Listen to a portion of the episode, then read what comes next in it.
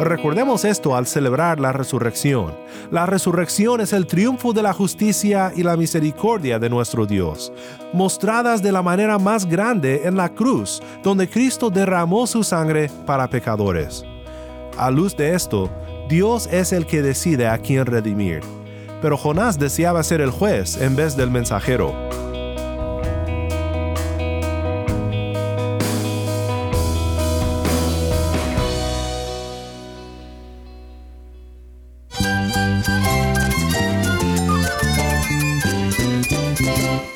Cristo es la esperanza. Cristo es mi Señor y mi Salvador. Cristo ha transformado mi vida. Cristo es la viña. Separado de Él, nada puedes hacer. Cristo es el camino, la verdad y la vida. Jesús es mi todo.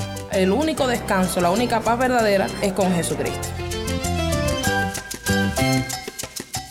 Estás escuchando a El Faro de Redención, Cristo desde toda la Biblia para toda Cuba y para todo el mundo.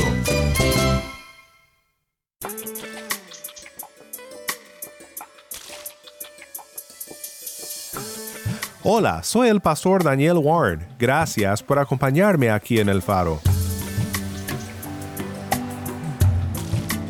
Hoy damos continuación a nuestro estudio del pequeño libro de Jonás, una historia breve del Antiguo Testamento, pero llena de grandes cosas que enseñarnos sobre Cristo y sobre el Evangelio.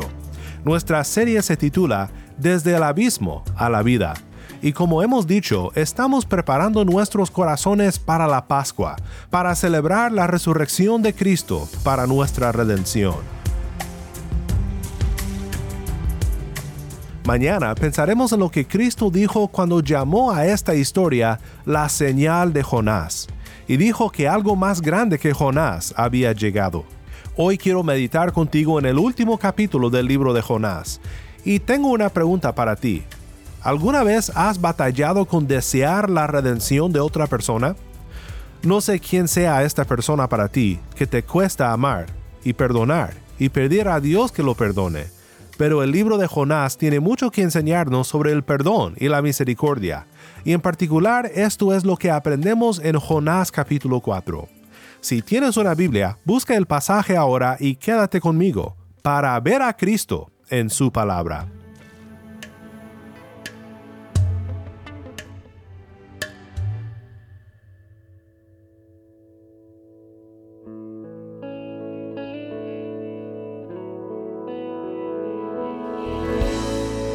Celebrar la Pascua es celebrar la vida desde el abismo.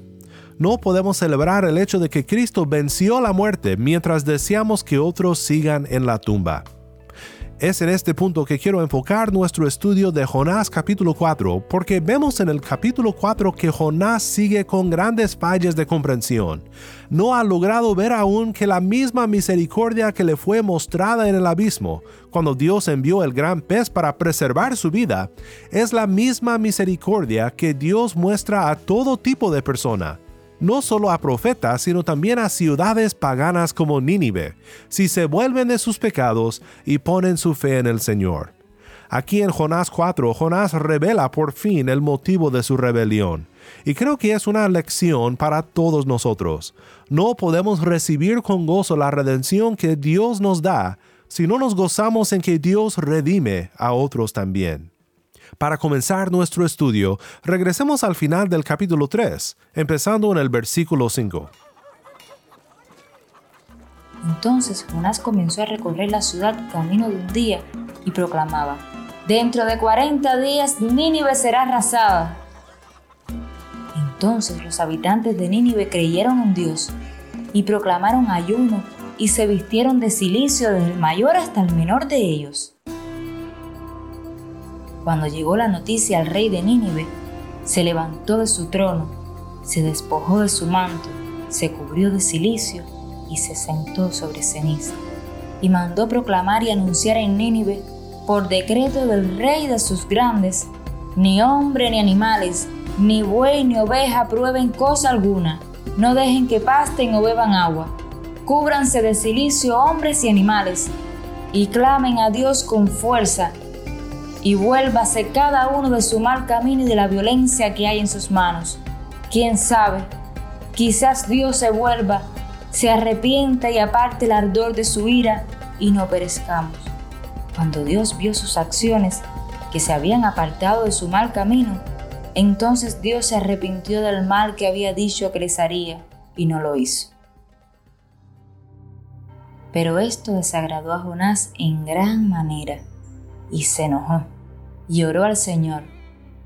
Ah, Señor, ¿no era esto lo que yo decía cuando aún estaba en mi tierra? Por eso me anticipé a huir a Tarsis, porque yo sabía que tú eres un Dios clemente y compasivo, lento para la ira y rico en misericordia, y que te arrepientes del mal anunciado. Y ahora, oh Señor, te ruego que me quites la vida, porque mejor me es la muerte que la vida. Y el Señor dijo, ¿tienes acaso razón para enojarte? Esto fue Jonás 3.5 al 4.4. Es triste cuando pensamos en cómo Dios ha sido tan paciente, tan misericordioso con Jonás, y Jonás al parecer aún no logra entender que no merece esta misericordia. ¿Qué tan corrupto tienes que ser para desear la muerte de alguien y para intentar prevenir siquiera la oferta de vida a esta persona? Recuerdo la historia de Corrie ten Boom, una hermana en Cristo cuya familia fue descubierta por los nazis de haber escondido a judíos durante la Segunda Guerra Mundial. Ella sufrió horriblemente junto con su familia en los campamentos de concentración, pero fue liberada y pudo compartir su historia a nivel global a través de conferencias, a través de un libro y también con una película basada en su historia.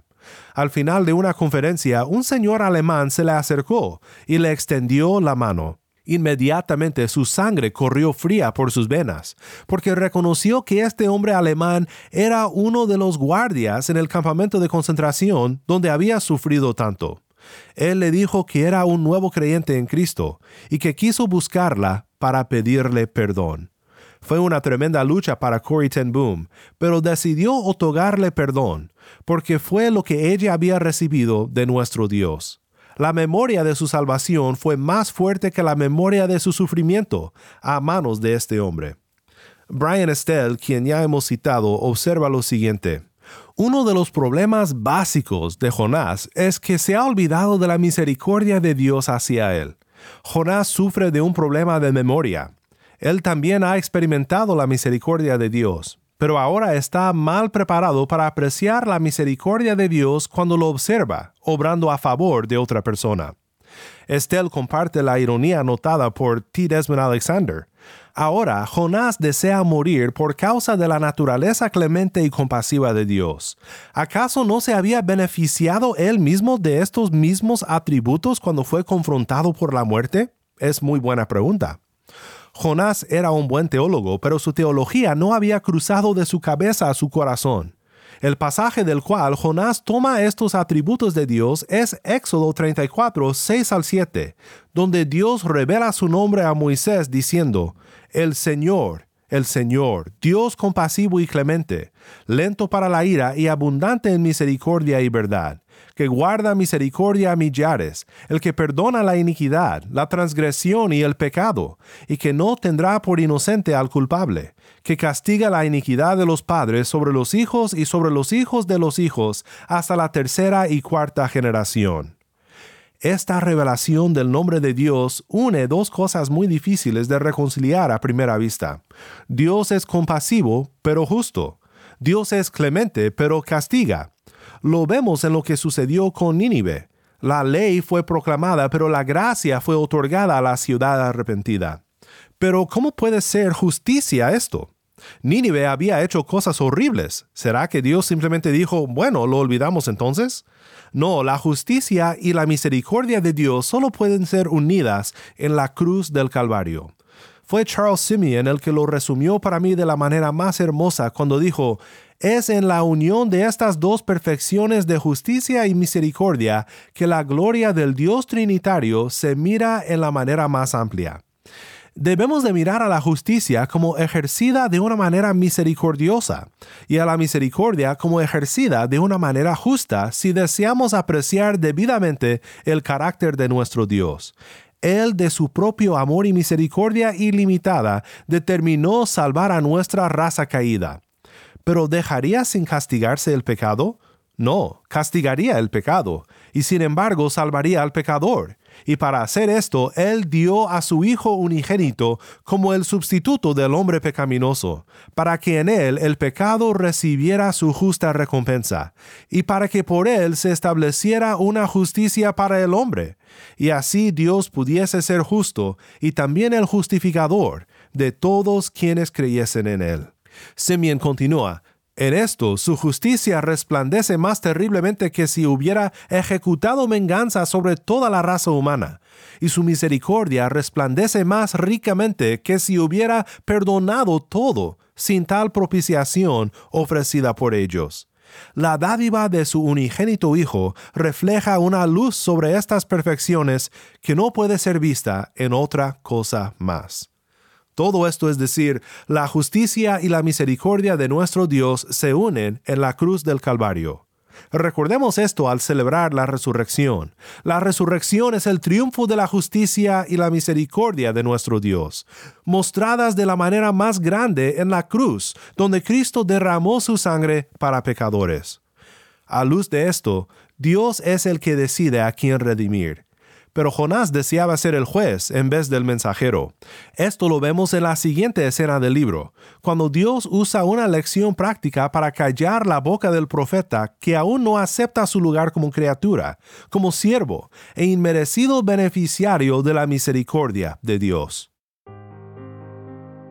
Entonces salió Jonás de la ciudad y se sentó al oriente de la misma. Allí se hizo un cobertizo y se sentó bajo la sombra de él, hasta ver qué sucedería en la ciudad. Y el Señor Dios dispuso que una planta creciera sobre Jonás para que hiciera sombra sobre su cabeza y lo librara de su incomodidad. Y Jonás se alegró grandemente por la planta. Pero al rayar el alba del día siguiente, Dios dispuso que un gusano atacara la planta, y ésta se secó. Y sucedió que al salir el sol, Dios dispuso un sofocante viento del este, y el sol hirió la cabeza de Jonás, así que él desfallecía, y con toda su alma deseaba morir y decía, mejor me es la muerte que la vida. Entonces Dios le preguntó a Jonás, ¿tienes acaso razón para enojarte por causa de la planta? Tengo mucha razón para enojarme hasta la muerte, le respondió. Entonces el Señor le dijo, tú te apiadaste de la planta por la que no trajiste ni hiciste crecer, que nació en una noche y en una noche pereció y no he de apiadarme yo de Nínive, la gran ciudad en la que hay más de 120 mil personas que no saben distinguir entre su derecha y su izquierda, y también muchos animales.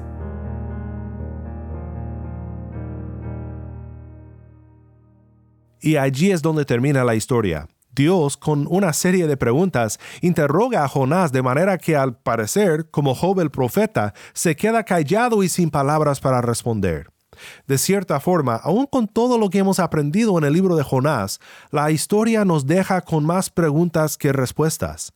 Hay una pintura famosa atribuida a Miguel Ángel llamado El entierro. La obra representa a Cristo siendo bajado de la cruz para ser sepultado. La pintura es misteriosa. No lleva la firma de Michelangelo, pero el estilo es de él. Y sabemos que la iglesia San Agostino en Roma comisionó un panel para el altar de la iglesia pero que Miguel Ángelo regresó el dinero. Lo más misterioso es que esta pintura quedó a medias. Si Miguel Ángelo fue el pintor, no puso su firma en la obra y nos deja con la pregunta de por qué no concluyó la obra. El libro de Jonás nos deja con una conclusión misteriosa también. Dios nunca hace las cosas a medias, pero esta historia no se resuelve como quisiéramos, por lo menos no al final del capítulo 4. Al mismo tiempo, el efecto es impactante, porque al omitir la respuesta de Jonás, no sabemos si al final entendió, si arrepintió, si se arrepintió de su falta de amor y de su rebelión a pesar de lo que sucedió dentro del pez, pero al no haber una respuesta, la pregunta entonces da lugar para que reflexionemos nosotros. Quiero que escuches de nuevo la pregunta, pero de una manera personalizada.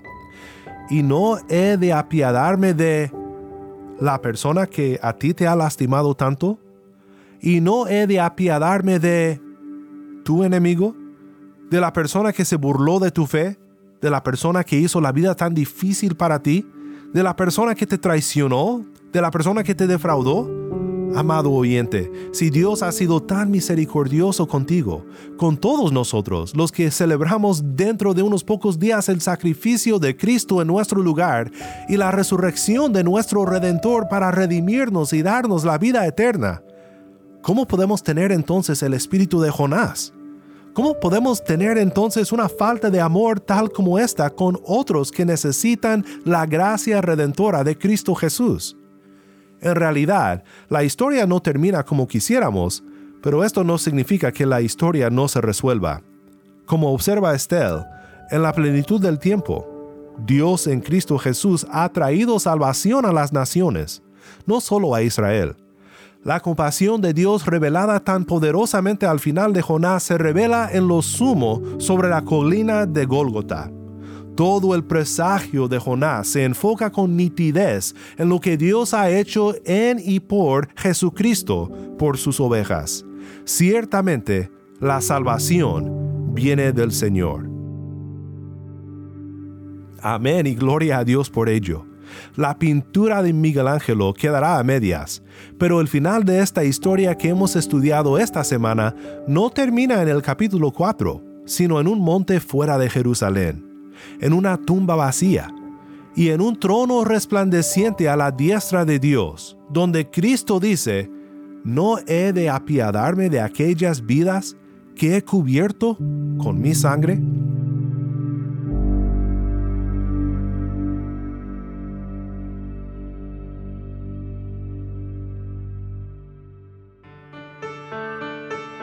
Soy el pastor Daniel Warren y esto es el faro de redención.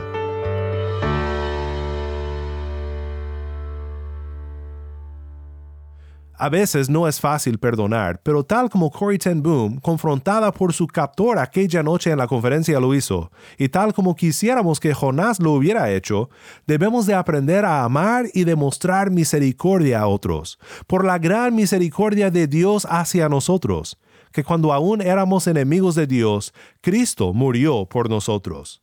Su resurrección es redención para todo aquel que cree.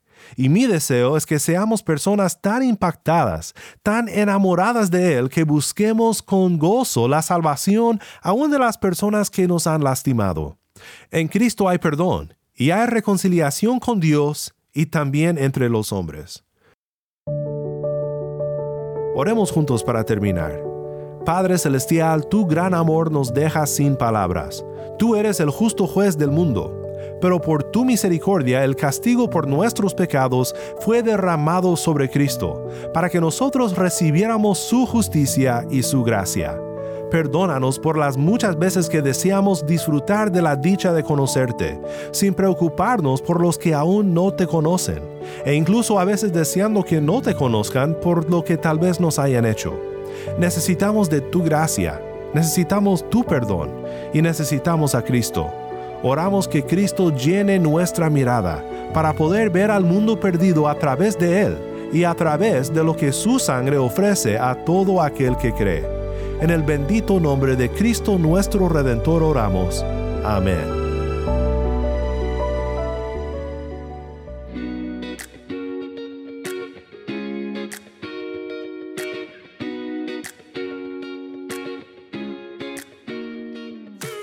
El Faro de Redención como programa radial fue ideado para Cuba, pero ha crecido a un nivel global y si estás en sintonía fuera de Cuba, te agradezco por pasar estos tiempos con nosotros estudiando temas que nos fortalecen en nuestra fe y en nuestro caminar cristiano.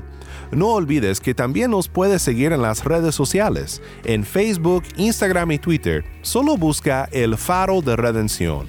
Allí encontrarás más contenido durante la semana para animarte en tu fe y para mantenerte informado sobre el ministerio del Faro.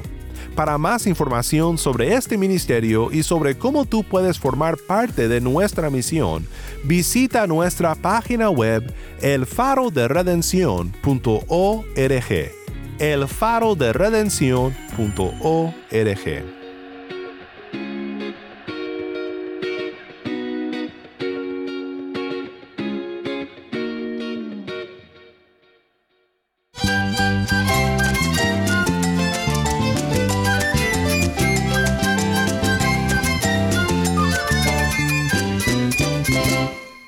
Soy el pastor Daniel Warren. Te invito a que me acompañes mañana en esta serie del abismo a la vida. La luz de Cristo desde toda la Biblia para toda Cuba y para todo el mundo, aquí en el faro de redención.